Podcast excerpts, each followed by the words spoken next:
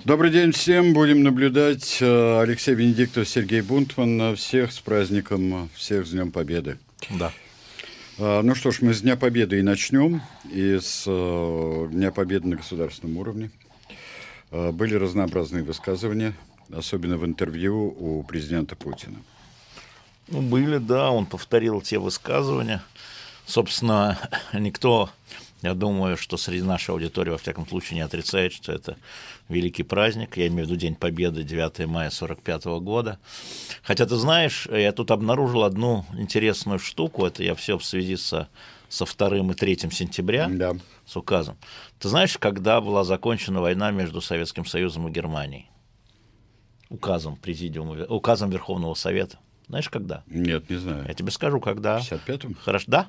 20 5 января 1955 года. Чего бы нам тогда не перенести на 25 января праздник, как мы перенесли холодно. на 3 сентября. Алёш, холодно. Это просто еще раз показывает отвратительную, лицемерную и лживую историю с 3 сентября, а, ссылаясь на указ э, Президиума Верховного Совета, ну вот вам еще один указ 1955 года, то тогда об окончании войны Советского Союза с Германией с какой Германии, ГДР, ФРГ, там было не очень понятно. Было две Германии к этому времени. Но не важно. Что 9 мая действительно самый а, важный праздник а, для мира, 8-9, да, там же. А, вот тут нормально, что на два дня распадается, потому что окончательно капитуляция была подписана 23 часа 8 мая по среднеевропейскому времени, 8 э, в Москве это был э, час ночи 9 мая, поэтому здесь какие могут быть а, разногласия. Но а, на самом деле очень важный праздник, а, огромная цена победы, победа с большой буквы, и, конечно, мы всех поздравляем, а, всех тех, у кого а, служили или работали в тылу. Это значит всех. Это всех. Это всех совершенно неважно, служил, не служил у кого-то. Это, это праздник Я всех. еще, знаешь, позже памяти, в 70, 80-м году, когда пришел в школу, а, своих четвероклассников, некоторые помнят, те, кто слушают, как раз вот мы начали такой бессмертный полк в 1980 году, там рассказы по истории СССР, война, я учебник Расскажите про свои семьи времен войны. И еще были, это 80-й год, еще были многие живы, и э, родители потом на родительском собрании говорили, заставили копаться в архивах, искать четвероклассники, да, такие mm-hmm. докладики, я бы сказал. История дедушек, приходили ко мне, говорили, а вот у нас семья была в эвакуации, я говорю, вот тем подробнее, это вообще ничего не знаем про это, ничего. И мы там всю четвертую четверть, по-моему, 81 -го года а, делали такие рассказы в каждой семье. Каждой семье причастный к войне был. А, ну вот, а, поэтому, да, большой праздник, и, к сожалению, коронавирус не дал возможности а, и не дает возможности отпраздновать, может быть, своими пожилыми, совсем пожилыми родственниками. Ну, ничего.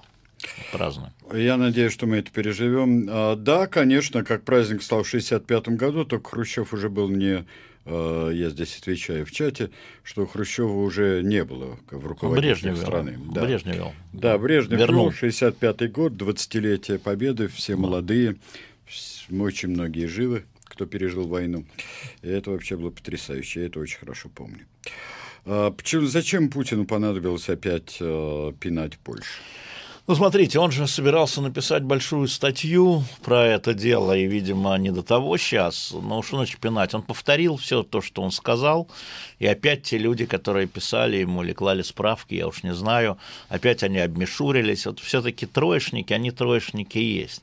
А, дело в том, что а, Польша признала свою ответственность за а, то, что у Чехословакии она оторвала в 1938 году целую область.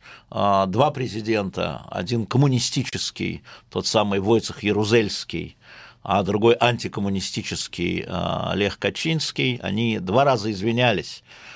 Последний раз это было, по-моему, в 2009 году на Вестерплате выступал президент Польши и сказал, это наш грех, который нам никогда не искупить. Вот то, что мы участвовали в отрыве человека, чего еще? Это было в 2009. В девятом, да. Я что 2009. Мне показалось в 99-м. Нет, нет. 2000... Он был президентом в 2009, извини. А вот, поэтому, то есть здесь есть фактическая ошибка, и а, тут очень важно, конечно, понять, что я, например, а, в своих словах всегда говорю о вине Германии, а, конечно, фашистская Германия была виновата в том, что она начала, единственно виновата в том, что она начала а, Вторую мировую войну 1 сентября 1939 года. Это единственный виновный, но я еще говорю об ответственности разных стран с разной долей ответственности. И тут, конечно, и так называемые умиротворители а, Германии в 30-е годы, и английское правительство во главе с Чемберленом, и французское правительство во главе с Даладье несут свою долю ответственности а, за то, что они пытались умиротворить Гитлера. Но надо сразу сказать, что эти люди, они презираемы в своей стране историей они не являются национальными героями. А национальными героями являются люди, которые заняли другую позицию. А, Черчилль, который возглавил правительство против после Чемберлена, уже в 1940 году его правительство денонсировало Мюнские соглашения официально, признал их ничтожными. А, и он, кстати, будучи членом парламента, тогда еще он выступал против Мюнхенских соглашений. А во Франции Деголь, а, его комитет национального спасения свободной Франции признал ничтожным Мюнхенские соглашения, по-моему, в 1942 году, а, когда и был, собственно, создан, или в 1943-м, не в первый год своего создания. Да? А, то есть, на самом деле, ответственность этих правительств реально именно с правительств, а не стран – именно правительств, которые были сметены и сменены, а, это очень важная история. И да, действительно, Советский Союз э, признал а, ответственность свою а, за подписание с э, Гитлером секретных протоколов, это правда, Путин об этом напоминает, ну да, ну признали их хорошо, и сам Путин про это говорил, о том, что это ничего не дало. а, и дальше все остальное исторические фантазии о передышке. Мы в своем журнале, в мартовском номере, в «Дилетанте» а, опубликовали, что за эти полтора года после подписания получила Германия и что а, получил Советский Союз. Германия выиграла больше. Ей передышка дало больше. Дало больше по форматированию армии, по созданию танковых армий, самолета, по получению полезных ископаемых, по увеличению количества рабочей силы в связи с кандидатами другими. Угу. А, поэтому это была, безусловно, ошибка а на самом деле преступление, потому что эта вещь была документом, который делил Восточную Европу. Что вы хотите, чтобы наследники тех, кого делили, относились к, тем, кому делили? Ну, э, мне кажется, что здесь просто нужно очень внимательно смотреть и документы, их э, хронологию, и хронографию, э, и, и просто понимать о последствия тех событий, которые были. Последовательность и последствия. По-моему, это совершенно очевидно. А то, что фашистскую Германию и ее союзников победила антигитлеровская коалиция, а, СССР, а, Великобритания, Соединенные Штаты Америки, Франция, да и много других стран на самом деле – 57 их, по-моему, которые потом учредили ООН. Мы просто не очень хорошо знаем, вообще не знаем о театре там, Тихоокеанском военных действий, а, об Африканском театре военных действий. Да, конечно, основной удар на себя а, принял Советский Союз и по жертвам, а, но вот вопрос, а могло быть жертв меньше, в чем цена?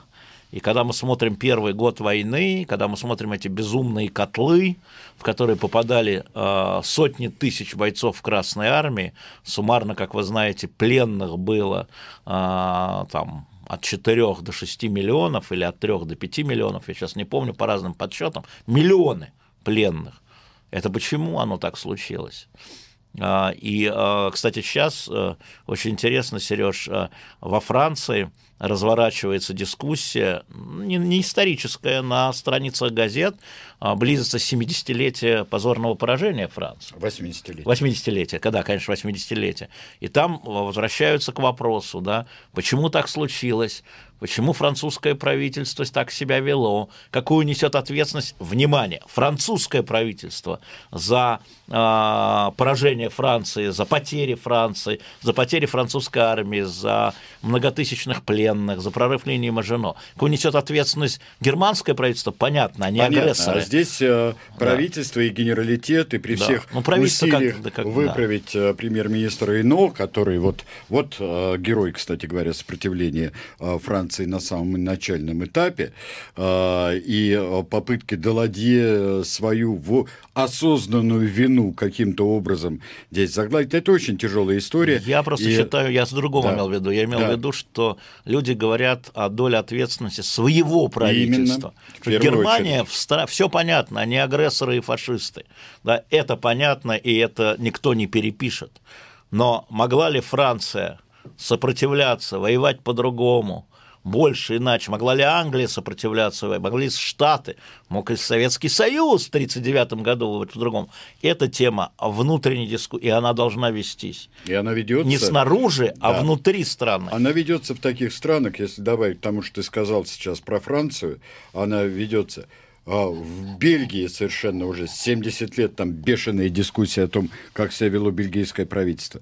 Нидерланды, которые профукали танковый прорыв, есть ответственность правительства, есть ответственность командования. Все время а, об этом говорится. Но это и не это... только военная. Я хочу да. еще раз подчеркнуть, что как они себя вели до начала войны, да. политическое, да, и где эти люди, что эти люди, что, как к ним относятся в их странах.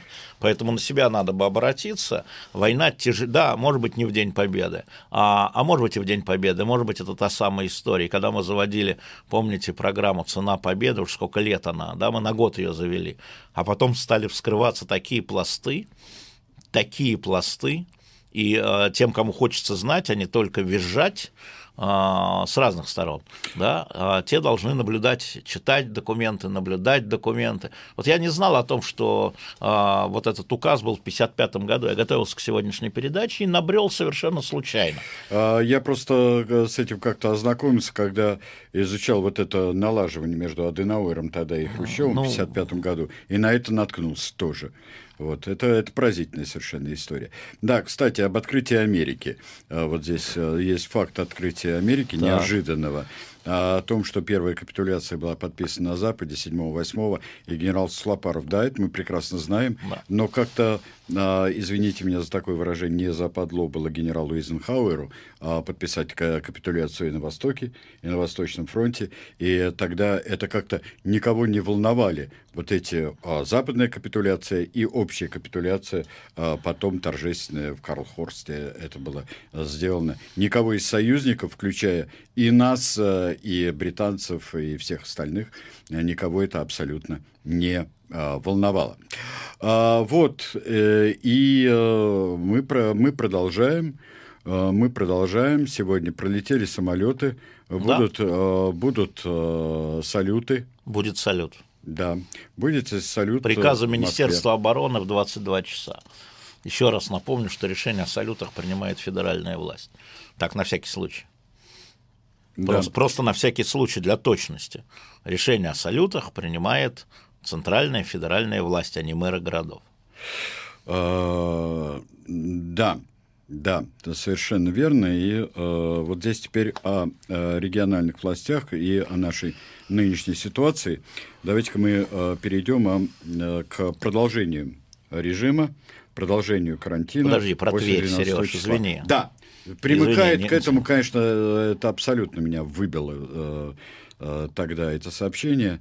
Хотя ни, никакой сенсации по нашей ситуации в том нет, что в Твери сняли две таблички – да, а, я вчера, э, Сергей, да. очень долго про это говорил, Пархоменко, но... Да. да, Сергей Пархоменко, поэтому я не буду к этому возвращаться, ну, позорище. И понятно, что это делалось с одобрения а, и тверских властей, и а, Тверской областной администрации, и губернатора Рудени. Давайте запомним эту фамилию. А, вот этот человек ведет себя как сподвижник Гитлера. Да, он пытается вот то, что уже признано Советским Союзом, факт, он создает fake news он создает fake news, что этого не было. Было. И вот э, господин Руденя э, своими поступками э, заглаживает преступление. Я просто надо сказать, что он соучастник этого преступления тогда. Я имею в виду Тверского губернатора. А, теперь, что касается этой истории, еще раз посмотрите, у Пархоменко там подробно все-таки все описано, но есть один элемент интересный. Дело в том, что в этом представлении прокуратуры о том, что, мол, здание не то, документов нет на эти таблички, никто за ними не ухаживает и так далее. Такой бред, бред, бред. Он в Твиттере есть, этот документ, и, может, мы у нас на сайте его повесим. Есть совершенно фантастическое признание о том, что в Тверском архиве хранится 60 тысяч дел на эти события. Они хранятся там. Они всегда говорили, что их там нет. Они всегда говорили, а мы не знаем, где эти дела, на расстрелянных. А там в прокуратуре написано, в этом представлении прокуратуры, я просто не помню, 60 все-таки. Там, а, 60 томов, извините. 60, 60 томов. томов. И там написано, что вот они исследовали эти 60 томов, это материалы троек, это материалов приведения приговоров, Поэтому все родственники, как справедливо указывает Денис Карагодин, который этим занимается беспрестанно, сейчас э, будет написано как родственники, потомки погибших э, там, вот там в Твери, по, по расстрелам, по тройкам, по приговорам, могут затребовать эти документы. Проговорились умники. Спасибо. Так что э, вот этот элемент, знаете... Спасибо. Да, спасибо вам. Теперь вот, если они сами их сейчас не начнут срочно их уничтожать, но поскольку представление прокуратуры от октября 2019 года, это архив ФСК, Федеральной службы контрразведки, почему-то они так это называют, даже не ФСБ, а ФСК, ну, э, найдут, найдут. А, так что иногда неуклюжие действия некоторых представителей властей ведут э, и привлекают внимание к совсем другим, более важным, я бы сказал, вещам. Более важным вещам. Ну, а так, накануне Дня Победы это скрутить, это святое дело. А, да. Причем скручивали не власти, а какие-то посторонние люди говоря о том, что они эм, выполняют представление прокуратуры от ноября, которое было 2019 года. Власти это не скручивали. Ну, конечно, способствовали, тут даже сомнения нет. Стали соучастниками этого преступления. Именно. Именно. Подельники. Да. Э, давайте, э, дорогие друзья, давайте, да, дорогие друзья, мы сейчас э, с вами перейдем. Да, о Дне Победы. А, спасибо вам, Антон Щербаков, э, который, который запомнил, когда я рассказывал, как в Москве на моих глазах замечательно в одном из баров, замечательно было истинная совершенно минута молчания была. Когда все прекратилось, и все сами по своему быстро хлопнули рюмку водки – помолчали, и это было без всякой помпы, причем там были какие-то иностранцы, кто угодно. Это вот действительно... И я спасибо, что вы это запомнили. А мы переходим к мерам, которые будут после 12 числа, начиная с 12 числа. А, карантин продолжается. Какие бы ты отметил а, нюансы и изменения а, ну, здесь в, в режиме? Ну, первое, конечно, это так называемый масочный режим – он а, реально а, во многих странах вводится при ослаблении карантина. Я просто обращал внимание, что в момент а, локдауна или вот этих карантинов, запретов, самоизоляции, называйте как хотите, требования ношения масок не было ни в одной стране. Ну, может, где-то были, но в, в общем не было, в Европе не было. И вот как только начиналось ослабления карантина с правом выхода на улицу, там рабочие и все и прочее, а, вводился обязательный масочный режим а, с большими штрафами. 300 евро, 600 евро, ношение маски в общественных местах, имея в виду прежде всего, а, общественный транспорт, и, б, общественные места, ну, типа магазины, да, угу. магазины, э, клубы и так далее. Всюду, где есть люди. На улице э, где-то водятся, где-то нет. То есть, еще раз, как только ослабляется э, домашний локдаун, домашний карантин, так страны вводили масочный режим с разной степенью жестокости, поэтому это абсолютно нормальная история. Мне непонятна история, я пока не получил разъяснений, и вы, наверное, тоже, нужно ли просто носить маски на улице, если вы идете по пустой улице. Ну, по логике да, но по приказу, по указу нет. Ну вот пока непонятно. Все-таки должно быть четко прописано, а, на мой взгляд, где это носить. Это раз история, которая мне кажется важной. Вторая история, мне кажется важной, это распространение масок. Да? Я сейчас не говорю, они эффективны, неэффективны, чего они эффективны. Да? Мы смотрим на указ. А, понятно, что а, где-то маски должны раздаваться. Но вот если бы открыли школы, скажем, было очевидно, что маски надо раздаваться на входе в школу. Ну, очевидно. Так. А, где-то могут продаваться. А, значит, а, себестоимость масок, а, если я правильно понимаю, которые привозят в Москву, а, сейчас я назову цифру, 26 рублей 40 копеек. Себестоимость, с учетом привоза, да? А почему крупные магазины не хотят их закупить и раздавать бесплатно, я не понимаю. Они готовы их продавать. Но тем не менее. В Австралии раздают бесплатно, в Канаде раздают бесплатно, а где-то продают. Да? Но тем не менее, а, опять должен быть регламент, потому что люди должны знать, это маски одноразовые, да, это значительные траты для семей со скромными доходами. А, поэтому вещь важная. И не прописано там, где маски должны быть бесплатные, где маски должны быть платные. Ну, перчатки то же самое. Мы видим, что в метро постепенно нарастает, эти ставят автоматы для продажи, маска плюс перчатки 50 рублей. То есть маска 30 рублей, это, ну, эти 26-40 плюс накладные расходы и так далее, да, вот оно 30. А, наверное, можно в Москве делать их дешевле раза в три, я бы сказал, но для этого нужно реально э, производство э, экономить на перевозке, на таможне, это же все стоит, да? А, поэтому э, я не представляю, ну хорошо, есть остановка автобуса. А, человек идет по улице без маски. А как он... А в автобусе он должен быть в маске. А где он ее возьмет заранее? Должны быть точки выдачи или продажи. Это вопрос большой логистики. А в транспорте большой. Э, продается. Ты зашел в автобус уже, Сереж. Там продают. Сереж, ты зашел в автобус без маски, продает. уже бессмысленно. Ты уже зашел и чихнул. Нет, я знаю, что там продают, но извини меня, ты уже входишь в этот автобус без маски. Ты рассчитываешься с водителем без маски. Понимаешь? И это важная история. А, значит, следующий э, сюжет заключается в том, а зачем маски? Ну, на самом деле маска, маска защищает других от тебя, а не тебя от других. Это уже доказано всеми, да, эти маски, если вы инфицированы, а, то вот она для этого. И очень важно глаза, люди. Это я вам могу сказать. С огромным количеством разговаривал вирусологов. А, уязвимое место – рот, нос, глаза. Поэтому ношение очков, а, ну, те, кто не носит очки, но ношение каких-то очков гораздо больше вас в общественном месте, я имею в виду, в общественном транспорте, гораздо больше вас предохранит, чем что-либо, чем перчатки, скажем, чем перчатки. А, вот эта рекомендация, которую мне, ну я и так ношу очки, но это рекомендация, которую мне э, один за другим мои друзья, врачи, вирусологи, эпидемиологи, реаниматоры говорят, послушай, вот очки, это, э, про это никто не говорит, а это гораздо важнее. Водолазные, не водолазные, ну вот эти вот, да, защитные очки. А... Это, это, это одна из важнейших элементов. Это не прописано в указе, но вы-то себя защищаете. Чего вам указ-то? Если вы идете в общественное место, рекомендую к маске, ну и перчаткам, наверное.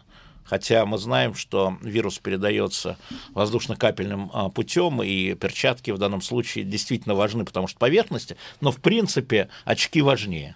Очки важнее, слизистый глаз, очень уязвимая а история. А как вот относится, ты слышал что-нибудь, как относится? Я, например, заметил, когда заправлялся последний раз, э, на BP, например, там все были э, служители в таких щитках. Ну, щитки, да. Еще раз, это защищает вас от них.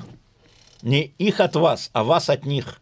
Потому что человек, мы же видим, а, цифры очень важные, я вам напомню, 41% а, выявленных инфицированных – это люди бессимптомные, не кашляют, не чихают без температуры. 41%, вот идете по улице, 41% это люди бессимптомные, поэтому маска их, на них защитит вас от них. А, очки не запотевают у меня. Я научился носить маску в общественных местах. Ничего не, больше не запотевает, Тамара. А, все, сейчас э, новости, потом продолжим. Ну что ж, мы продолжаем. И я хочу напомнить, что э, в основном э, второй час, который у нас обычно в программе будем наблюдать, строится на ваших вопросах. Так что я запоминаю Если многие вопросы. Будут. А, если лайки будут. Ну, так вот, хорошо, да, твои условия, да. Мои условия, да. Да, я, ну вот я все равно буду задавать, а вы лайки ставьте. Давайте так. Полюбовное соглашение. Себе. А, итак, а где конкретно надо, надо будет с 12 ходить в Москву? Где? Ну вот э, я посмотрел то, что сказала Анастасия Ракова, э, гуманитарно, не указом, да, э, кабинет рабочий и э, дом, и все, так она сказала. Но я думаю, что должна а быть... улица? Но, нет, я скажу, что она сказала. Да. Сереж, я не могу ей приписывать то, что да она не не сказала. Да не приписывай, нет, ради да, бога, да. ну просто вот я задаю вопрос. Не знаю. Не знаю, я думаю, что должна быть, э, должно быть пояснение про улицу. Но еще раз напомню, что цель ношения масок – это защитить других от себя. Вот, вот на самом деле в чем история. А, и, а, конечно, а, все страны мира признают это эффективным, и в конечном итоге даже Всемирная организация здравоохранения, которая на первом этапе говорила, что это неэффективно, теперь говорит, что это эффективно для, распро... для сдерживания распространения. А, ну, эффективность мы посмотрим а, потом, как мы а уже как говорили. мы посмотрим потом? А шут его знает как. Даже Че... и потом, может, Нет, не секундочку. посмотрим. А на... чем мерить эффективность действий властей а, по, по борьбе с коронавирусом? Понятно, пока идет... У кого меньше умерло? А, на миллион человек. Да. На миллион человек. Но а, по-разному распространялся а, вирус. Но я, я бы с тобой согласился – я бы с тобой согласился, но ты получишь сейчас тут же поддых, тебе скажут, они будут скрывать, они будут ночами зарывать трупы и сжигать их. Понимаешь? Поэтому померить будет невозможно. Просто невозможно. Но, конечно, я бы с тобой согласился, что э, эффективность э, работы власти э, заключается в том, чтобы сохранить в первую очередь жизнь, ну, в период пандемии, жизнь сограждан. По-моему, это очевидно поскольку все это меняется, да, там вот э, движется, мы же не знаем про Китай ничего, да, мы не знаем ничего про Индонезию, мы не знаем ничего про Африку, мы мало что знаем про Латинскую Америку, значит, мы можем сравнивать себя с кем там, с Канадой, с США, да. с Францией, с Италией. Эффективность мер, конечно, суммарно, опять-таки с учетом второго, второй волны или третьей волны, но есть еще одна эффективность мер – это а, когда люди не умирают, а, задыхаясь на руках своих а, родственников у себя дома. Это как раз возможность госпитализации оказания помощи тем, кто заразился этой болезнью. Это вторая точка. И как раз то, что пока, я подчеркиваю, пока, ну, скажем так, в Москве коек хватает, пока, да, говорит о том, что э, вот в этой части пока эта история эффективна, удалось растянуть а, эпидемию, растянуть по времени. Есть еще один показатель очень важный, я про него уже говорил, это количество погибших в возрасте 65+. Потому что если мы посмотрим итальянскую статистику, огромное число пожилых людей а, погибало. В Москве а, погибает 65 плюс ровно столько же, сколько в других а, а, категориях возрастных. Это значит, что история с карантином для 65 плюс, который Собянин впервые упомянул 5 марта, 5 марта, да, оно дало свои, пока дало свои плоды. Вот, береги, вот не берегите себя, а берегите своих пожилых родственников. Это важная история. Так что а, а, мерить эффективность, если говорить о медицинской части, так, об экономической, этак, но просто нужно договориться обществу о том, что вы называете эффективной работой своих властей с эпидемией. Вот чем замерить KPI, да, эффективность в чем? Пока это не выработано ни в одной стране. Оф-топ. а, потому что за деньги Алексей Шлепужников заплатил 100 рублей, чтобы задать вопрос. Ну. А, а что с проектом «Синдикат 100»? Пандемия отменила планы по его развитию? Нет, э, «Синдикат 100» сейчас, э, и обращаюсь к врачам, которые нас слушают, мы сейчас э, приняли следующее решение.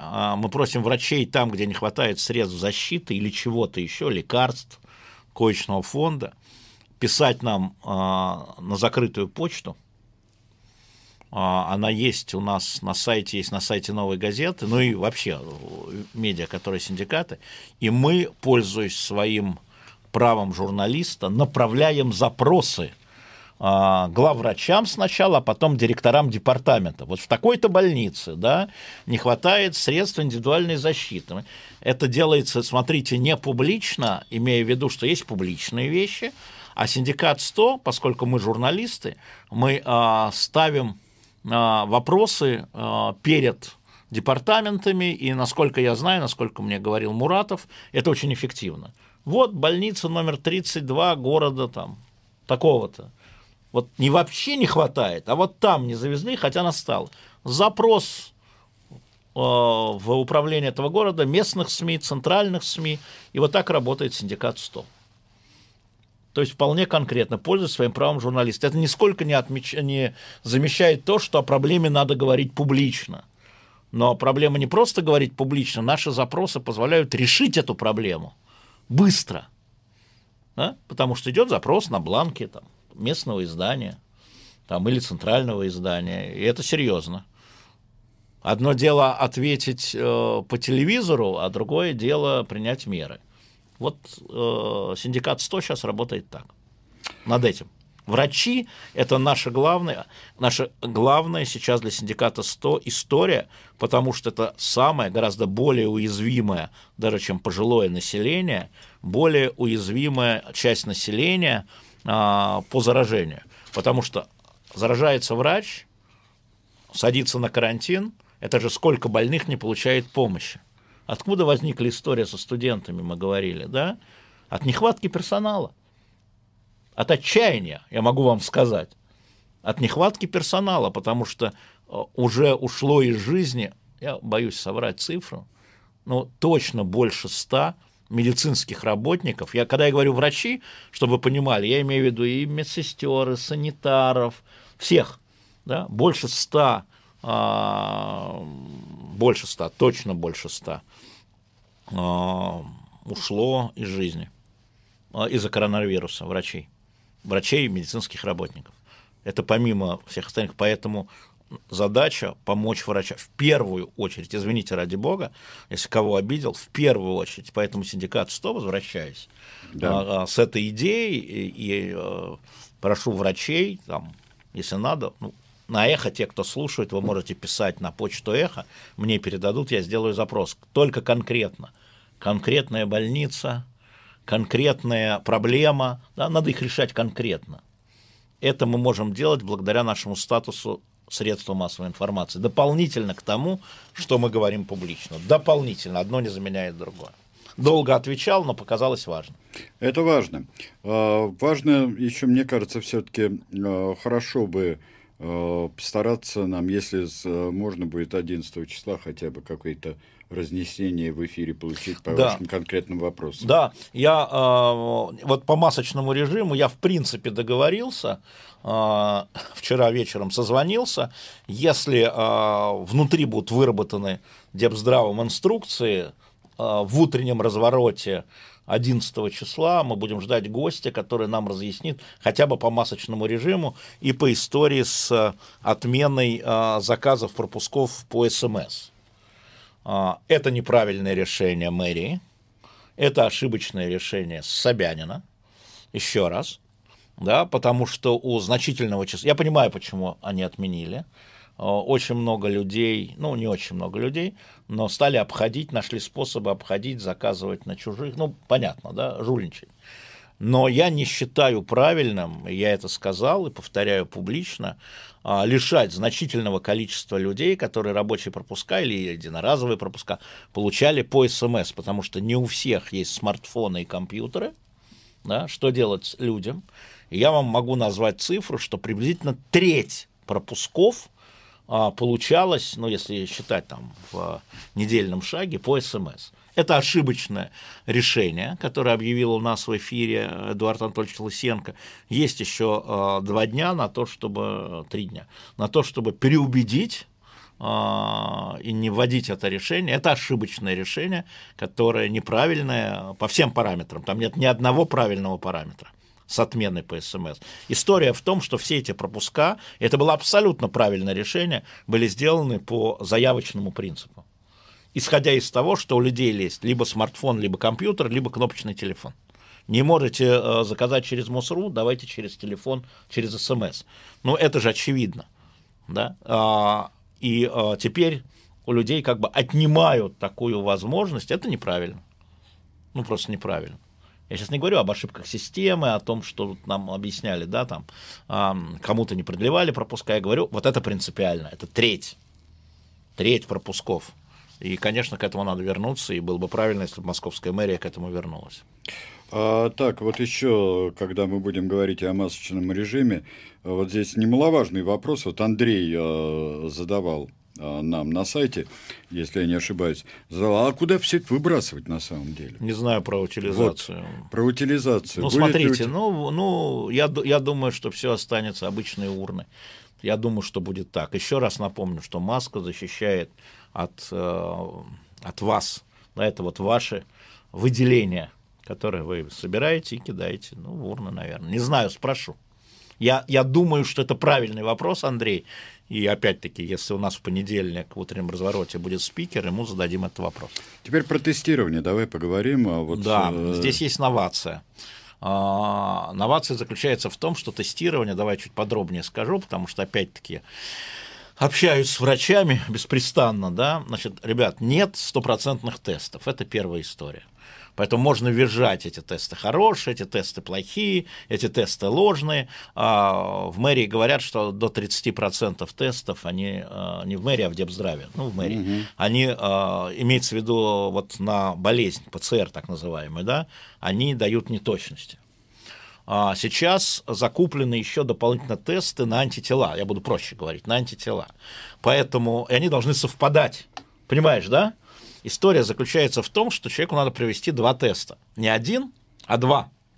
Не только на ПЦР, болен ли он сейчас, да, или у него назревает, или не болен, но и болел ли он.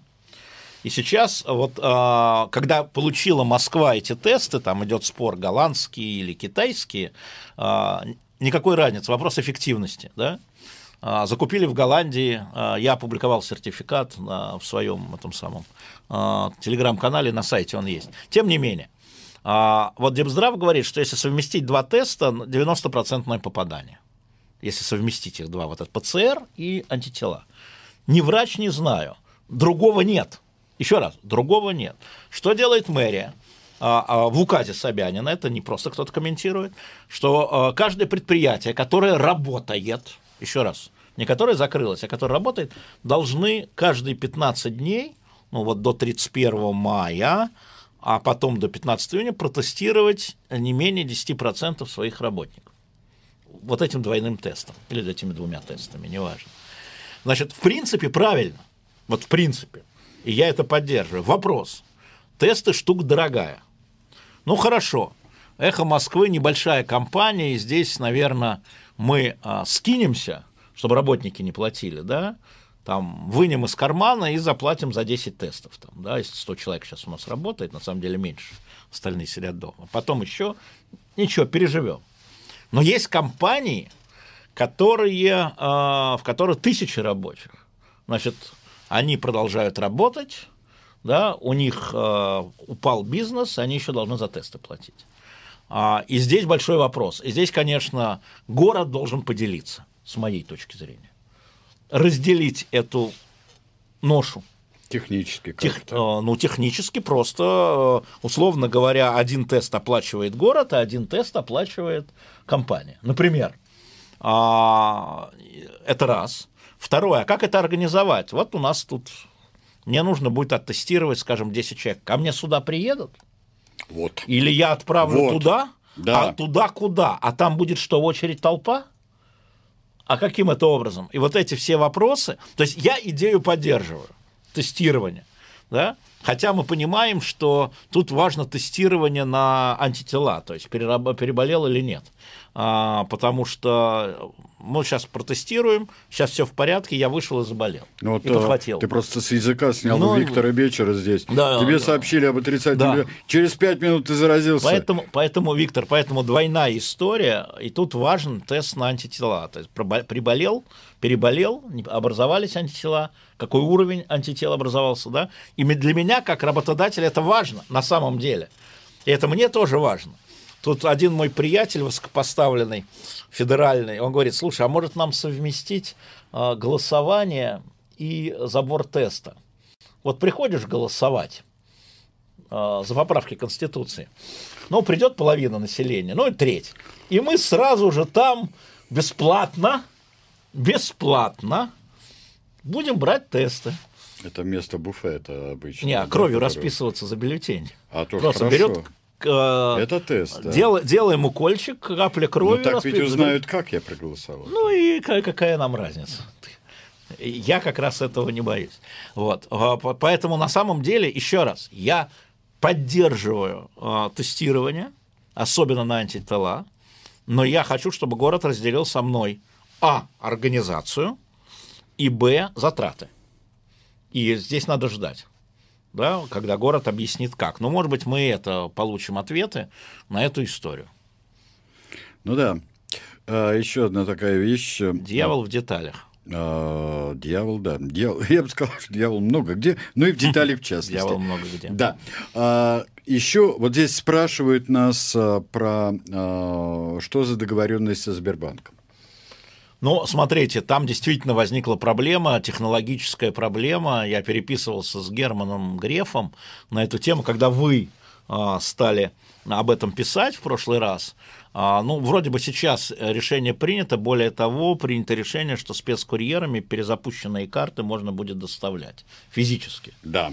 Да, а есть отдельные проблемы, которые надо решать, когда человек э, сам не может, а по доверенность не выписать, потому что ее нельзя организовать. Нотариус, да. Да, но эти вещи тоже э, Сбер готов решать, но главное э, то, что решение по перевыпуску э, карт, э, которые истекли, как я понял Германа Оскаровича, оно найдено технологическое. Благодаря вам, благодаря Эху Москвы, благодаря слушателям Эхо Москвы не все сразу ловят, а, не все власти, не все банки сразу ловят уровень проблем. Ну, правда. Огромные проблемы, да какая-то ерунда, там продлили, а потом раз не продлевается. Не продлевается. Это не нажатие кнопки. Понимаешь? Это же защита ваших сбережений. И вот началось. Ну, еще раз повторю, очень много слушателей «Эхо Москвы» на самом деле делают для э, ликвидации косяков власти. И им от власти за это большое спасибо могу передать. Вот. Так что э, конкретные случаи нуждаются на горячую линию сразу, туда в Сбер, но в принципе вопрос решен. Другие банки, другие банки. Вот ЦБ рекомендовал. А ну, ЦБ рекомендовала, но а... имеет право рекомендовать, а банки могут не выполнять. Банки некоторые, как я знаю, идут, а вот некоторые не, не идут. идут. Но это их да, право. Да. А, просто... А... Или у них нет таких возможностей. Но они должны находить тогда в своей парадигме решение, как а, вот, чтобы люди, их вкладчики, а, получали все услуги. Очевидно. Угу. А, да, говорят, почему не возглавить борьбу за возвращение СМС? Почему бы Венедиктова не, не возглавить? Нет, я вообще не за борьбу, я вообще за возвращение. Потому что очень много людей э, борются ради самой борьбы и получения политического капитала. Нам, честно говоря, это не надо. А, я веду разъяснительную работу среди людей, принимающих решения, но это стало известно только вчера вечером, я напомню вам, угу. это решение только вчера вечером, и уже вчера вечером пол, полвечера или полночи, если хотите, я переписывался, объяснялся, и сегодня утром, понимаете, у всех День Победы. Давай решим потом, когда потом, когда с 12 это закроется. Ну, давайте завтра будем это решать. Вот я завтра приеду сюда, потому что завтра здесь у нас, я напомню, 18 дебаты Собчак-Соболь, который ведет Таня вот Фельгендауэр. спрашивает, кстати. Да, говоря. 18 часов. Я попросил Лену Уфанасьеву, она любезно согласилась уступить время телехранителя, а я приеду наблюдать за техническими службами. Буду там у Тани на подтанцовках Фельгенгауэр, потому что а, понятно, что это по зуму технически где-нибудь что-нибудь упадет, перерушится. Мы и так будем раздавать это на каналы и Соболь, и Собчак, все, но Понятно, что много будут смотреть, но, но вот я приеду и а, от нечего делать буду портить э, им воскресенье, ничего. А, из этого можно по поводу СМС. Ну, правда, это неправильное решение. Слушайте, ну, оно очевидно неправильное, оно ошибочное. Вот давайте там а, попытаться поправить ошибку, пока она не случилась. Ну, правда, ну, чего там кричать, кровавый режим или вернуть СМС? Вернуть СМС. Расскажите, Яна спрашивает, расскажите про снижение выплат э, для работодателей с 30 до 15 процентов. Знакомый работодатель утверждает, да. что никакого снижения не произошло, и за март и за апрель платили как раньше. А, там, по-моему, с 1 апреля, но могу вам сказать, что эхо не попало а, в список вот этих системообразующих историй, и у нас никакого снижения нет. Поэтому я вам рассказать ничего не могу, к сожалению. Мы продолжаем платить 30% страховых взносов. Ну, по рекламе вы слышите, как у нас это все э, упало. Ну, мы стараемся, э, стараемся. Ну, в общем, у нас ни один не отправлен э, в неоплачиваемый отпуск, ни один человек. А все получают полностью зарплату, кроме вот главного редактора и его заместителей, которые получают второй месяц 10%.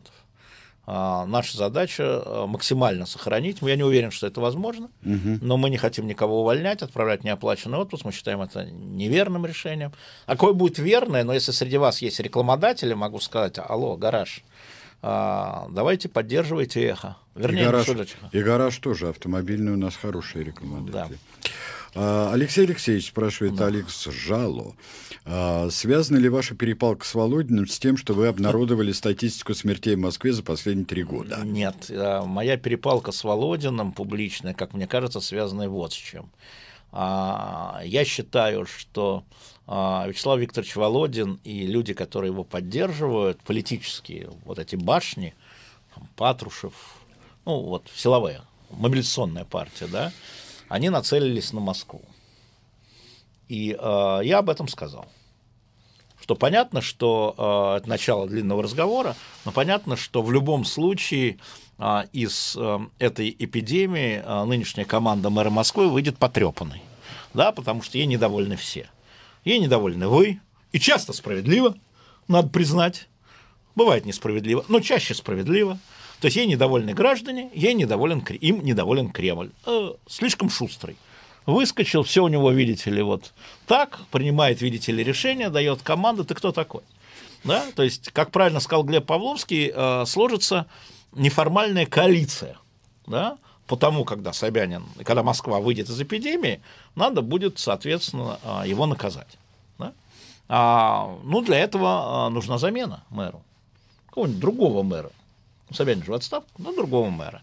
И вот команда, которая, и я про это говорил публично, в которую входит Вячеслав Викторович Володин, она атакует э, посредством, в том числе анонимных телеграм-каналов, но и посредством доносов. А я честно им говорил, ребят, нашли время, давайте подождем, когда эта эпидемия справится, потом ешьте Собянина хоть с хреном, хоть с маслом, Ой, хоть с медом. Можно опоздать. Мож... Молодец, Сергей Александрович, вот ты там не ходишь, но понимаешь. На что я получил ответ, можно и опоздать. И очень многие там материалы, то есть это их отдельная история.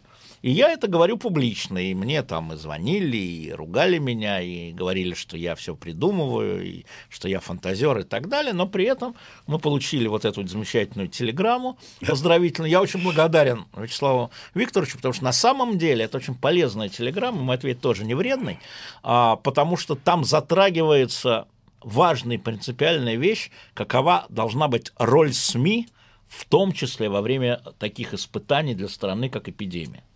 Это важный э, аспект. И мы видим, что четвертый человек в государстве это понимает таким образом, а я это понимаю и мои коллеги другим образом. И это стало публично. И эта история уже не про Володина и Собянина, и не там про Патрушева, Ковальчука, там Сечина и там Собянина, там Кириенко, там не знаю кого. Это история про ребята, про информацию. Вам нужна правда, горькая, неприятная, полная, а, злобная, или вам нужно утешение, как вы его понимаете, для людей. И вот а, в понимании Вячеслава Викторовича и его товарищей мы дол... это я сейчас снимаю все политические наезды, это их понимание. Угу, угу. Мы должны там утешать, не раскачивать, как говорит Владимир Владимирович, да, там мазать елеем, а, даже не власть, а ситуацию. А в нашем понимании надо говорить правду. Правда нужно проверять правду, это тоже правда. И говорить там, где мы не знаем, мы, мы не знаем. Но вот есть такое. И это а, принципиальное расхождение, которое эти телеграммы выявили. И прочитайте на сайте переписку Володина Венедиктова. Мне кажется, очень важное. Спасибо Вячеславу Викторовичу, что он поднял этот вопрос. Мы же сейчас а, закрываем час, а, и через 10 с небольшим минут мы вернемся и будем продолжать программу. Мы продолжаем. Алексей Венедиктов, Сергей Бунтман, Сергей Кузнецов, звукорежиссер. Чат работает. А, пожалуйста, вопросы ваши. Мы уже многие отметили. Вопросы, которые требуют а, ответов. Ну и, естественно, смски тоже. Плюс семь девятьсот восемьдесят пять девятьсот семьдесят сорок пять сорок пять. Итак, а, про Швецию очень много вопросов. О Швеции. Там ведь нет гор трупов. Там есть город трупов, ребят. Вот я специально... Спасибо, что вы присылаете вопросы. Я вот за это время посмотрел последнюю статистику на, на сайте института э, Хопкинса, где мировая статистика. Вот сравним две страны, Швеция и Норвегия, рядом. Швеция не применила локдаун, Норвегия применила локдаун, да? А сразу а в Швеции в два раза больше населения, в два раза больше населения, чем в Норвегии. Да? В Норвегии 5 миллионов, но я округляю, в Швеции 10. Угу. Я округляю. Запомнили, да? То есть все умножаем на 2. Итак, в Норвегии, где был локдаун, 8 а, тысяч инфицированных выявлено. 8 тысяч. А в Швеции, где не было локдауна, 25 тысяч инфицированных. Смертность? Смертность. В Норвегии 218 человек, в Швеции 3175 человек. То есть а, в Норвегии 2,7% от инфицированных, в Швеции 12,6% от инфицированных. Конечно, мы находимся сейчас еще в процессе. И когда мы говорим про эффективность э, борьбы да, с, э, с эпидемией, сейчас даже вот э, и говорить про это, в общем, не сильно хочется, но поскольку вы пишете «нет горы трупов», вот вам гора трупов, 3125 человек в 10, в 10 миллионах Швеции. Это их данные. Поэтому э, не торопитесь э, говорить о том, что вот это правильный путь. Значит, правильный путь, и это уже все страны признали, это социальное дистанцирование. Более того, шведский Риксдаг сейчас дал полномочия правительству вводить э, вот, эпидемиологические меры. То есть идея о том, что меры какие-то нужны – ну, социальное дистанцирование точно, уж не знаю, там локдаун или нет, ну, то есть в смысле карантин или нет, это другой вопрос. Но вот сегодня, сегодня, вот на 10 минут назад, а это все обновляется каждые полчаса, цифры вот такие.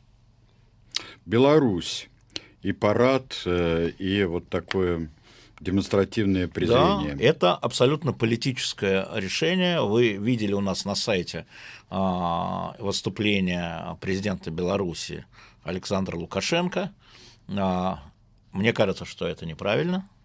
А, я имею в виду вот э, в том виде дело же не в параде. И парад можно было провести соответствующим образом, да, там расставив на полтора метра. Дело в том, что там трибуны были набиты, я же посмотрел, а, пожилыми людьми без масок, даже без масок.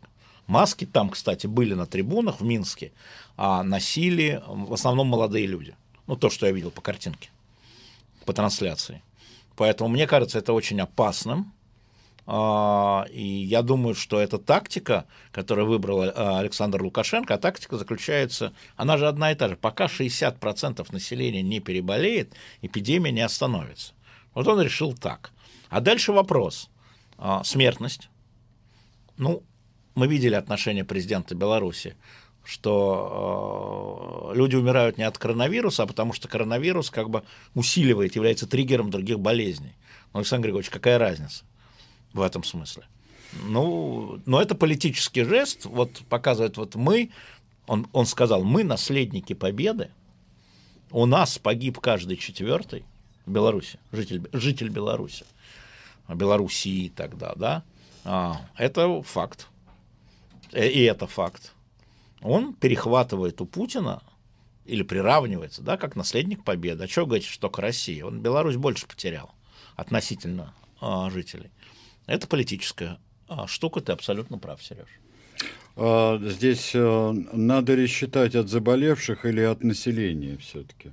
Ну, есть... Э, Смертность. Нет, смотрите, есть количество людей от, э, на миллион, да? Пожалуйста, я же не просто так сказал. Вот у вас э, в Швеции 10 миллионов и 3175 умерших. И у вас на каждый миллион жителей от всего населения, да, у вас получается, у вас 317 погибших. А у норвежцев 4 погибших. 218 на 5, а не 4, что я говорю, 40 погибших. Ну, 45. 218 а, делим на 5, 43, 44. А, вот и все. 317 или 44. Ну, ну, ну вот приблизительно так, ребят, но нет других цифр. Можете считать так, можете считать это, можете считать... Я, я провел, знаете, какое-то удивительное голосование и получил удивительно дебильный результат. Я спросил у себя в телеграм-канале, а что вы считаете эффективным для победы над пандемией?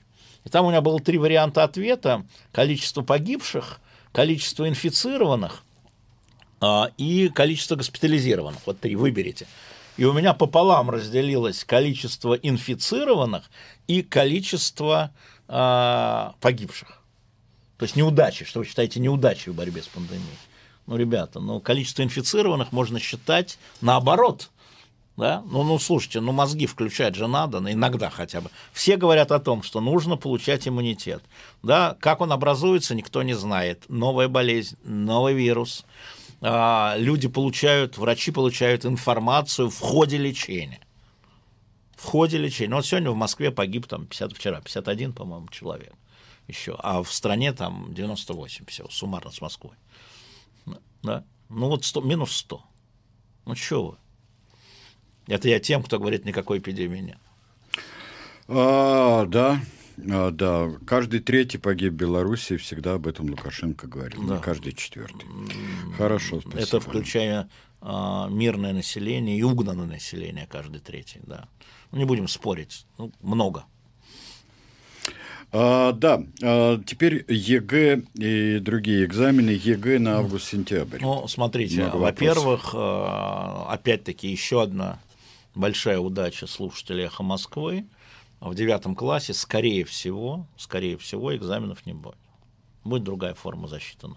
Об этом, как рекомендательно сказал министр 3 мая, и будет приказ, и регион будет принимать решение насколько я знаю, настроение в Москве а, не проводить экзаменов. Кстати, обращу внимание, что сегодня министр просвещ... Э, высшего образования Фальков подписал приказ о том, что вузы проводят выпускные экзамены дистанционно. Ну так, ну вот. Значит, осталось ЕГЭ. По ЕГЭ сложности. Потому что если бы это было только внутри Министерства просвещения, я думаю, договорились бы. Но есть союз ректоров – который говорит, а как зачислять? А как зачислять? На основании чего? Должно быть ЕГЭ. А есть еще дополнительные э, испытания в тех или иных вузах. По-моему, там 7 вузов в стране имеют право вводить дополнительных, помимо ЕГЭ, испытания. Э, в общем, идут горячие дискуссии. Ничего, ничем пока порадовать не могу, кроме сроков. Нормально, когда министр говорит, давайте перенесем ЕГЭ на август-сентябрь, а вузы говорят, а мы начнем занятия с 1 сентября. Ну, это нормально? Я понимаю, что врачи заняты на других болезнях, но вы свою таблетку выпили, уже те, кто это говорит, в вузах, или сегодня забыли принять. Вы как-то там состыкуйте, пожалуйста, школы, вузы, а? в интересах, прежде всего, абитуриентов, детей. Ну, будем, будем наблюдать и участвовать по мере возможности, когда вы нам будете идеи подбрасывать. Вы же подбрасываете мне идеи, я их лоббирую. У нас это с вами во время эпидемии очень хорошо получается, на самом деле. Весенний призыв – это что? Неужели было нельзя было по-другому решить? Это вот кому вы говорите? Это риторический вопрос. Ну и останьтесь с ним. Так что, в общем-то, призыв и самая еще важная вещь – возвращение отслуживших. Да, они связаны.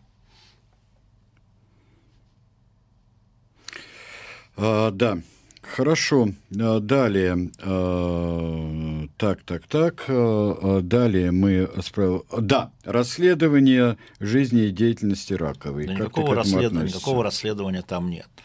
Какое о чем расследование? О том, что женщина а, носит а, дорогую одежду, вице-мэр Москвы. А вы поинтересуйтесь, кто у нее муж? Гражданский. А, у нее муж? а у нее гражданский муж. А поинтересуйтесь, два клика я нашел. Я-то знал, но я проверил, открытый источник или нет. Она меня с ним знакомила в 2015, в 15 году. Да? У нее муж вице-президент компании, которая в 2018 году получила чистую прибыль в 2,5 миллиарда рублей. Так, на секундочку. Богатая семья. То есть, если бы это деньги были получены в виде хищений, да, да, докажите. Но нижнее белье только еще не посчитали, а может, он там еще миллиончик набежит. По идее, да, давно должно быть. Да. А, ну, я не знаю, может, это кому-то интересно. Ну, интересно, конечно, это всегда интересно. Да. А, дальше, а, да, минута молчания у нас будет. У нас будет. Да, здесь спрашивают. У нас будет «Помолчим», именно под метроном, именно «Помолчим». Вот как и всегда это э, делаем. Э, так, э, лучшая защита от вирусов – это укрепление иммунитета, а не бесполезное выбрасывание денег на масочный бизнес. Вот, вот, ну э, и ходите без маски, будете выбрасывать деньги на штрафы. Нет вопроса. А, да, нужно еще будет задать вопрос, э, ну, э, обязательно ли какие-то определенные э, перчатки и маски, потому что здесь много пишут об аллергии. Нет, естественно, Сереж, вот повторяю, когда они там определятся, да, они сами еще не знают, а, мы приведем сюда в студию человека, и все вопросы ведущими будут заданы. Естественно. Правильные вопросы. Все вопросы правильные. А, да, э, еще у нас одно объявление, которое мы собирались в самом начале э, сделать, но а, сделаем а, сейчас. У нас продолжают выходить наши районные журналы а, в проекте «Наш район». И, а, Очень сегодня... мелкий бизнес, ребят. Да, это мелкий бизнес. Да. А, и а, этот мелкий бизнес сейчас выпустил три а, журнала три, все три черта. Новосеверная, центральная Отдельно. и южная. Отдельно. Да, на каждый район по журналу у нас. Так что вот Чертановцы. сейчас... Да. Ой, можно я спрошу? Да, пожалуйста. Я спрошу сейчас. Уважаемые жители Калининградской области. Так. А, уважаемые, если, если вы тут есть, помашите Бунтману либо смс-кой, либо чатом. А, чатом. Дело в том, что мы а, под шумок эпидемии вышли в Балтийский и в Гвардейский. В Балтийске мы вышли на частоте 94,7, а в Гвардейске мы вышли в частоте на 104,2. Вот если есть жители а, Балтийска или Гвардейска э, и Калининградской области сейчас в чате или в смс пришлите нам какой-нибудь смайлик, нам было бы приятно, что мы уже там, под шумок. Да. Кому война, а кому в, мать родная. И в окрестностях. Ну и в окрестностях. Не, мы Гданьск накрываем. Мы э, задели Гданьск. Да, совершенно. Мы накрываем Гданьск, совершенно такой. Да, да, мы накрываем Гданьск. Да. Фельдмаршал, мы накрываем Гданьск, да. Да. Да, так что вот, если в Гданьске нас кто-то слушает, ну вот и кусочек Гданьска тогда. А, так, Наталья Беляева говорит, что Навальный призывает чиновников выглядеть скромнее, чтобы не злить людей. А я призываю чиновников взятки не брать. Мне кажется, это важнее. У нас был один очень скромный товарищ.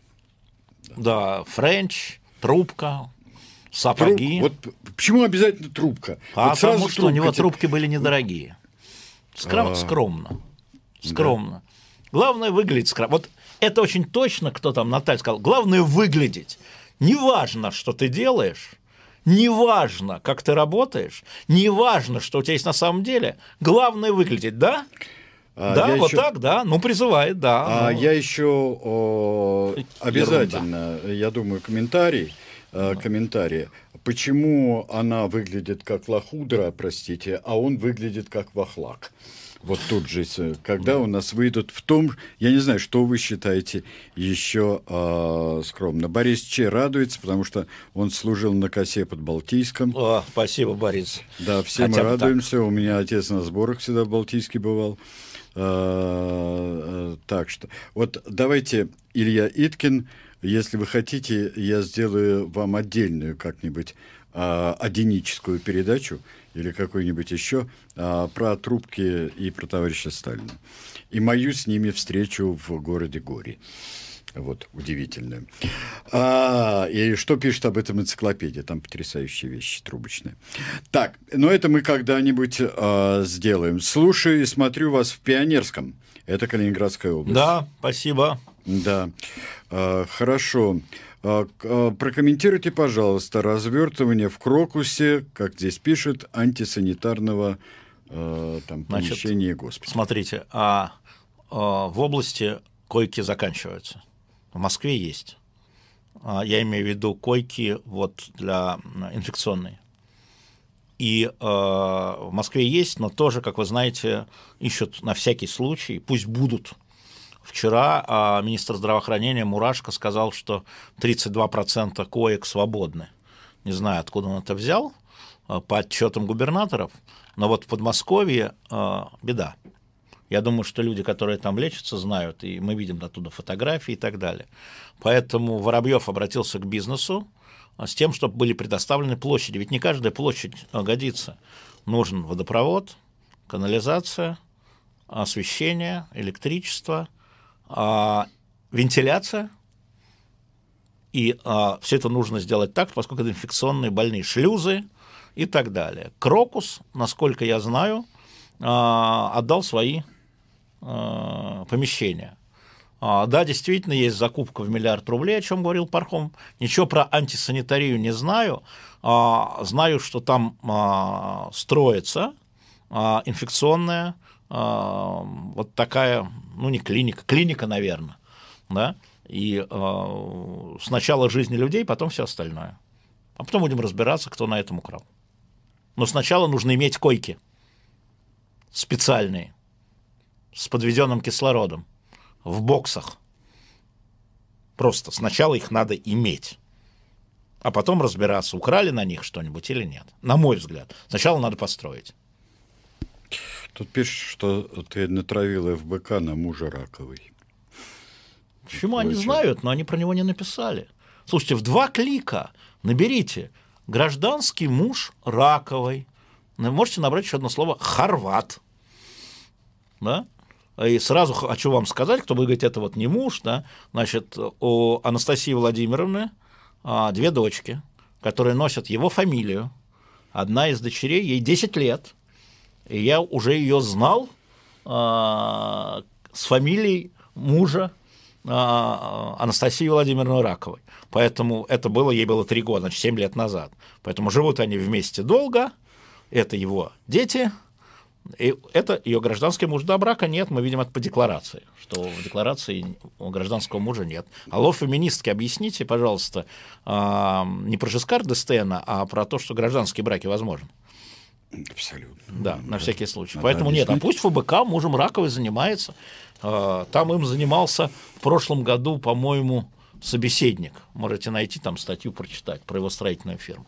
Петр Иванов, слушаем и смотрим в Светлогорске, Калининградская mm. область. Yes. Да, на этом Петр мы Иванов. прерываемся, и через 3-4 минуты мы с вами снова встретимся. А мы продолжаем. А как выявляется э, бессимптомные, э, бессимптомные 49%, mm-hmm. если для больных 40. нет тестов. А, смотрите, Милана спрашивает. Смотрите, нас. Милан, происходит так. Если в семье кто-то заболел, а, как вы знаете, туда приезжает э, врач, и он берет тесты, делает тесты не только у того, кто заболел, естественно, но и всех проживающих. И вот у вас кто-то заболел, вы-то чувствуете себя хорошо, ни температуры, ни кашля, там ничего. Вас берется тест, и вот выявляется, что вы, а у вас ничего не было. А сейчас будет больше потому что на самом деле, э, когда начнут проверять сотрудников, да, вот, ну, по, по, по городу, Значит, считайте сами, если будет 3 миллиона 300 тысяч у нас рабочих пропусков, то 10%, соответственно, это 330 тысяч человек, которые работают, будут проверены а, за две недели. И, конечно, выявятся и переболевшие, и у кого в начальной стадии, кто бессимптомно болеет. Вот. Но опять-таки повторю, что тесты штука ненадежная вот в том виде, в каком, о чем я говорил. Поэтому двойной тест более надежный. Вообще тесты в мире нигде не надежные. Нигде. Михаил Волков страдает, э, что страдает. здесь нет, он правда страдает, как и многие, э, когда откроется выезд за границу, хотя бы в страны таможенного союза, э, к родителям пока Казахстан не, надо. Пока ничего не, пока ничего не, не знаю, видно. что делать. Ну да, пока не видно. Нет, я думаю, что как раз первым это, я думаю, я не знаю, а, я вижу, как это обсуждается в шенгенской зоне. А, значит, сначала это границы, сейчас же они закрыты даже внутри шенгенской зоны. А, значит, э, внутри шенгенской зоны. А, потом, наверное, будет что-нибудь типа вот вашей истории, воссоединение семей, но при этом нужно будет точно приносить справку какого-то образца, что вы либо переболели, либо, не знаю, если не болели, то на карантин. А, трудно сказать, логистики не вижу на самом деле, пока. Пока не вижу. Вот там в июле Грузия собирается открываться – по-моему, но я не уверен, что всем. Я знаю, что создаются альянсы стран, там, Греция, Кипр, Израиль и так далее, открывать друг для друга а, летом, а, не помню, с 1 июля, по-моему. Но это все подвижно, потому что вспышки-то идут, и а, решения откладываются. Вчера французский парламент в первом чтении принял решение продлить до 15 июля, по-моему, вот этот закон о чрезвычайной санэпидемической истории. Причем что-то облегчают, конечно. А, мэры получили такие права, там школы, например. А, но а, все подвижно, ничего нельзя предсказать. Уровень планирования две недели, даже не месяц. Хотя мне мои а, собеседники говорят, о, у нас уровень планирования месяца. Я говорю, вы, конечно, больные. Какой месяц? Две недели, вы, указ Собянинский, изнасилованный от 5 марта, а, значит, по 2-3 раза в неделю корректируете. Какой уровень планирования месяц? Две недели максимум. Поэтому ничего сказать нельзя, Михаил. К сожалению, ничем порадовать не смогу. Э, скажи, пожалуйста, вот восстановление некоторых производств – вот прежде всего стройки. Ну, слушайте, ну это какая-то... Слушайте, ну вы же пользуетесь интернетом. Первое, что открывались в странах, где смягчался локдаун, это были стройки. Первое. В некоторых странах не закрывались они. И э, это правильно. Я считаю, что то, что стройки у нас закрылись, напомню, что это было решение Путина, на, а, а, на первой встрече да, по рабочему штабу. Это была ошибка, на мой взгляд. Поэтому то, что открываются стройки, это очень важно. Это важно потому, что люди, э, во-первых, реально, они и так работают всегда в масках, да? Они будут работать на свежем воздухе, а не сидеть в этих общежитиях и вагончиках сутками. Угу. Да? Вот это важно. Они и так ни с кем не общаются. Поэтому это важно. Рабочие места, предприятия, запуск экономики. Вот Собянин назвал цифры, по-моему, очень точные. Он сказал, что это даст полмиллиона работы. Я посмотрел, полмиллиона – это только мигранты. А на самом деле это 800 тысяч даст работы. И это запустит работу в регионах, потому что для того, чтобы вам купить бетон на стройку, это не обязательно в Москве. Ну, да. Запускается там производство. А, это история заработных плат, да, это история, ну и так далее. Ну, это правильно. Но, конечно, рядом со стройками, параллельно или чуть позже, ну хорошо, стройки, а, через день-два надо открывать возможность, ну, возможно, отдельным категориям а, людей гулять. Но я вижу, я повторюсь, я вижу две категории. Я вижу мам с колясками, где дети не бегают, не общаются, не разносят, с колясками. И вижу бег утренний, спортивный. Ну да. Там а, Главное, чтобы это не толпами, да, а по одному. Ну, ну некоторые вот открывают спортивные площадки только с соблюдениями норм. Там и Ну, так далее. э, Сережа, дело не в том, не здание, а что там делать. Нет, нет, нет, э, в смысле имеется, ну, для того, там, побегать, покачаться. Ну, побег, да. Ну, по- это, поотжиматься, по- и это вопрос протокола, а, дезинфекции и социального дистанцирования. Точно так же, Но как, это э, надо делать. Точно так же, как э, и сервисы некоторые с соблюдением протокола надо бы открывать. Значит, я тебе говорю о том, что в первую очередь, что делают другие страны в первую очередь. Это а, вот прогулки с детьми, семьями, и это бег. А, а до этого стройки. Поэтому стройки, да, это надо поддержать, а то, что не открывают. Знаете, вот любое действие власти, да, надо судить не потому, что это сделал там, на мой взгляд, Путин, там, Собянин, не знаю, кто еще, Мишустин, а потому это правильно или нет. Открыл стройки, правильно, поддерживаю. Не открыл а, прогулки, не поддерживаю. Вот же история в чем, Здесь, а, на мой взгляд. Антон пишет, что и все станут бегунами. И отлично. отлично. И отлично.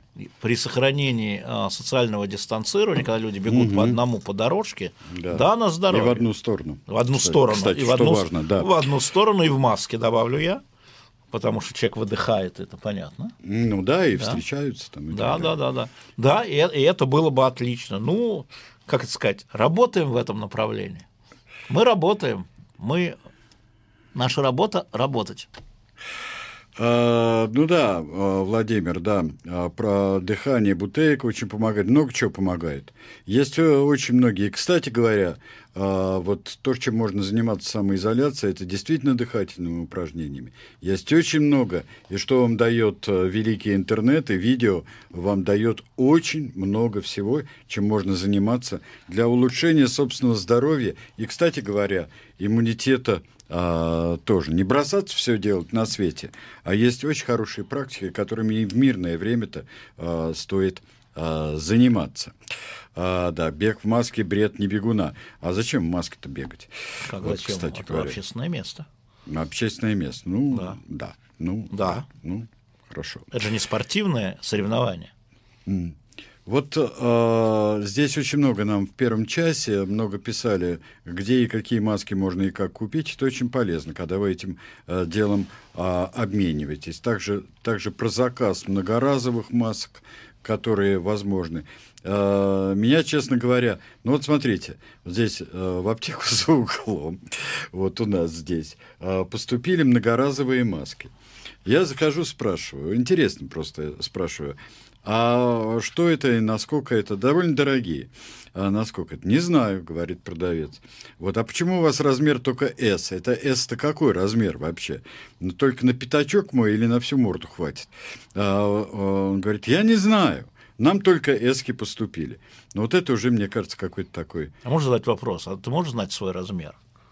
Так вот интересно, вот как это э, дело в том, что в аптеках, когда продают какие-то или лекарства, или, или вещи, они снабжаются э, памяткой и инструкцией. S это какой, я понимаю, M это какой, э, L и XL это, это какие? Не знаю. Я не могу. Стоит Excel, и стоит Я- Excel. я знаю свой Я раз- знаю свой размер, но знай свой размер. Я знаю свой размер противогаза а, с, а, со школы знаю. Номер три у меня размер. Ну а вот. этого я не знаю и не обязан знать. Это действительно должно быть, если поступает, должно бы, должна быть сопроводиловка. И работники аптеки должны уметь ответить на этот вопрос. Не так э, сильно разнятся физиономии, кстати говоря, чтобы э, просто отстраняться. Если это не самая покупать. большая проблема, я счастлив за наших слушателей. Вот если это самая большая проблема, что масок не было вообще в аптеках. Теперь поступили, опять недовольны. Потом будет написано S, это 32 сантиметра объема. А я не знаю, сантиметр у вас есть? Слушайте, прекратите, а? Уже. Если это самая большая проблема... Это ты мне- ко мне обращайся, потому А что это это ты, я я думал, ты говорил. читал. Нет, это я А, не читал. а, ну вот если это самая большая проблема, слава богу, Серега, у нас все проблемы решены с масочным режимом. Я считаю это проблемой. Ну хорошо, все, Я отлично. считаю это проблемой и Отлично. недостатком. Отлично. Нет, Да. это недостаток, но отлично. Но если это проблема, на которую столько времени мы тратим, ну, нет вопроса. Может, там у людей еще какие-то проблемы просто. А, а, проблема еще есть. Я имею в виду по группам, А, понимаешь? Например, проблема по группам такая. Проблема с детьми. Вот когда мы много о детях говорили, вот там происходит зазор. Вот ребенку год, но он родился в 19-м. Мгм. И он не получает вот это вспомоществование сейчас, потому что рожденный в 20 году, он не имеет права на материнский Там, др- там др- ничего подобного, там просто др- другой...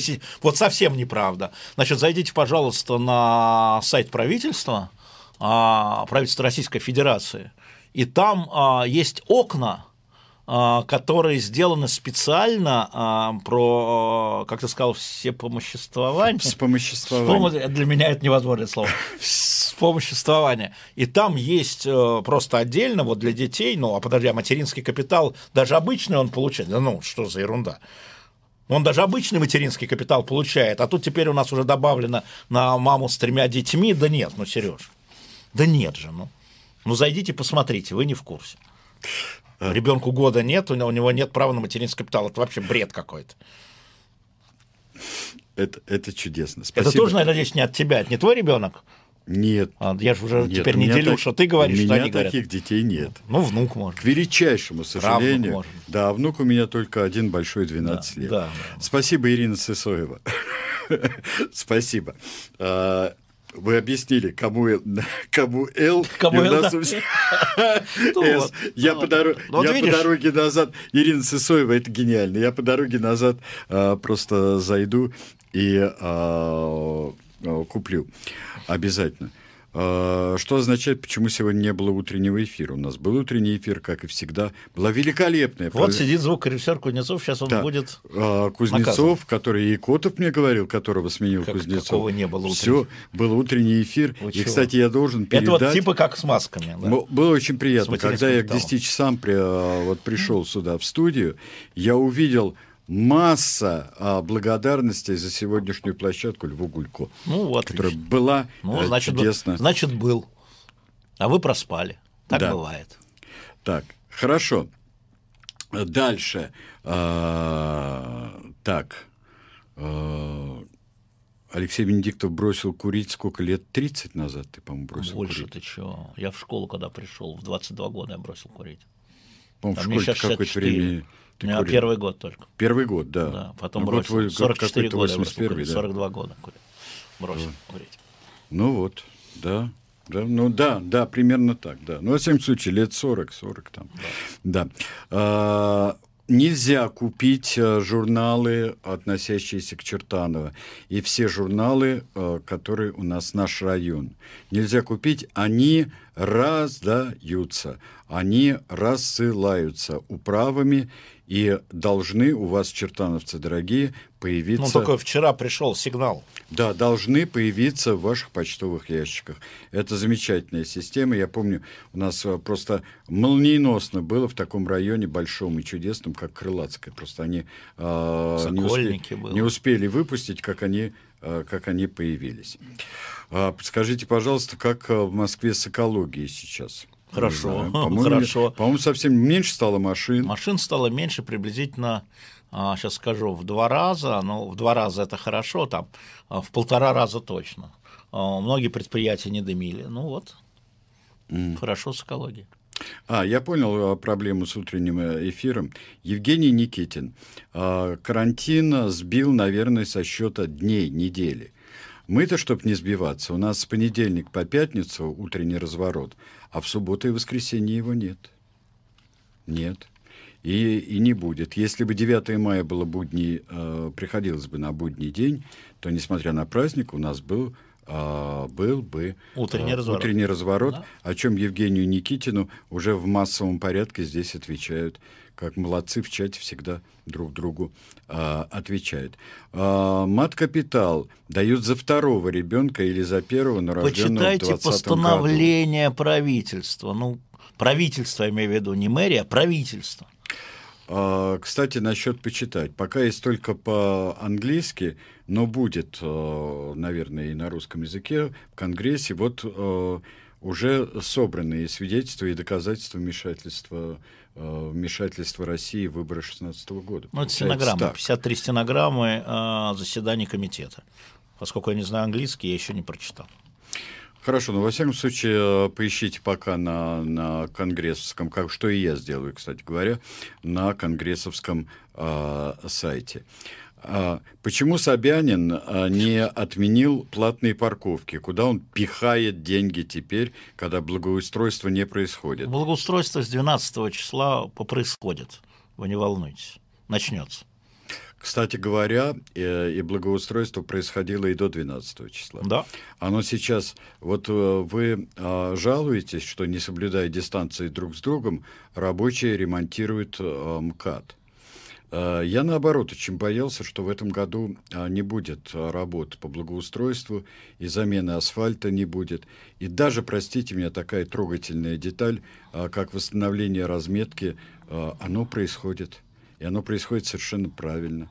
И при небольшом движении такие э, дикости и безрассудства происходят на дорогах, что уж разметка-то, разметка типа тундра, которая после зимы бывает, она очень опасна. Так что эти все вещи происходят и будут происходить, э, мне кажется. Э, мне кажется, это абсолютно э, правильно. Э, так, э, дальше. Э, когда пенсионерам вернут э, про бесплатный проезд в общественном транспорте? Ну, я думаю, когда будет выход из э, локдауна, сейчас ведь отмена бесплатного проезда а, рассматривалась как сдерживающий фактор для того, чтобы пенсионеры, льготники, не только пенсионеры, а школьники, а студенты, да, у них тоже был отменен бесплатный проезд. Так вот, э, это была задача сдержать вот этих людей, в основном 65 плюс, напомню, их в Москве миллион восемьсот тысяч, э, для того, чтобы они не ездили. Потому что они сидели дома, это вот такая мера была, экономическая мера, я бы сказал. Да? Элла спрашивает, можно ли узнать, кстати, важная вещь, когда начнут работать МФЦ? Но... Это интересная вещь. Важная вещь, я запишу. Потому что МФЦ, кстати говоря, МФЦ вот сейчас, если они будут открыты, и будут открыты, я еще раз подчеркиваю, что когда что-то открывают однотипное, uh-huh. то э, должны быть открыты все чтобы не создавать там ажиотаж. Так у нас МФЦ работает очень во многих случаях, в большинстве операций они работают, можно зайти в любой, и там общая есть система, и там как раз при работе МФЦ достаточно легко назначить социальную э, дистанцию. Это нужен протокол, Только конечно. Они... конечно. А, да. Это нужен протокол. Там главная mm. проблема, еще раз повторю, для МФЦ и для таких а, небольших помещений относительно, это вопрос очереди на улице. И здесь, наверное, нужно вводить электронную запись, как очереди врачу, извините, да, спроси меня, то есть просто, ну, вот э, часовой шаг, чтобы помимо того, что социальная дистанция в помещении, угу. там, между работником и э, пришедшим, между пришедшим и пришедшим, да, необходимо, чтобы люди не скапливались на улице, не создавали там толкучку в ожидании. Это важная история, этот протокол нужно придумать, я спрошу. А, да, это... Я спрошу и дам идею. Это интересно. При, при электронной записи да. а, там можно сделать чуть-чуть больший шаг да, да, именно да, да. электронной да, записи. Да, да, да. И да, вполне. Да. А, Ирина Лукьянова, я уже сказал, маски и очки, это именно когда прижимаете нос вот этой самой а, проволочкой, которая внутри маски, и я приноровился, все нормально а, у меня. И от этого поначалу очень и очень страдал. Так, дальше, дальше идем и имеет два гражданства Российской Федерации и США за деньги. Вопрос 379 карбованцев, э, перевел человек. Э, могу воспользоваться правом однократного выезда из России. Да. Если улечу, смогу ли я вернуться обратно в ближайшее время? Это надо уточнить. Ну, в принципе, если вы...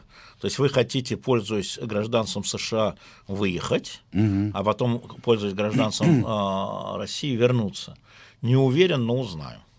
Вот, спросим, спросим Захарова. Да, кстати говоря, пусть поработает. Пусть Мария поработает Захарова, нас, да. да.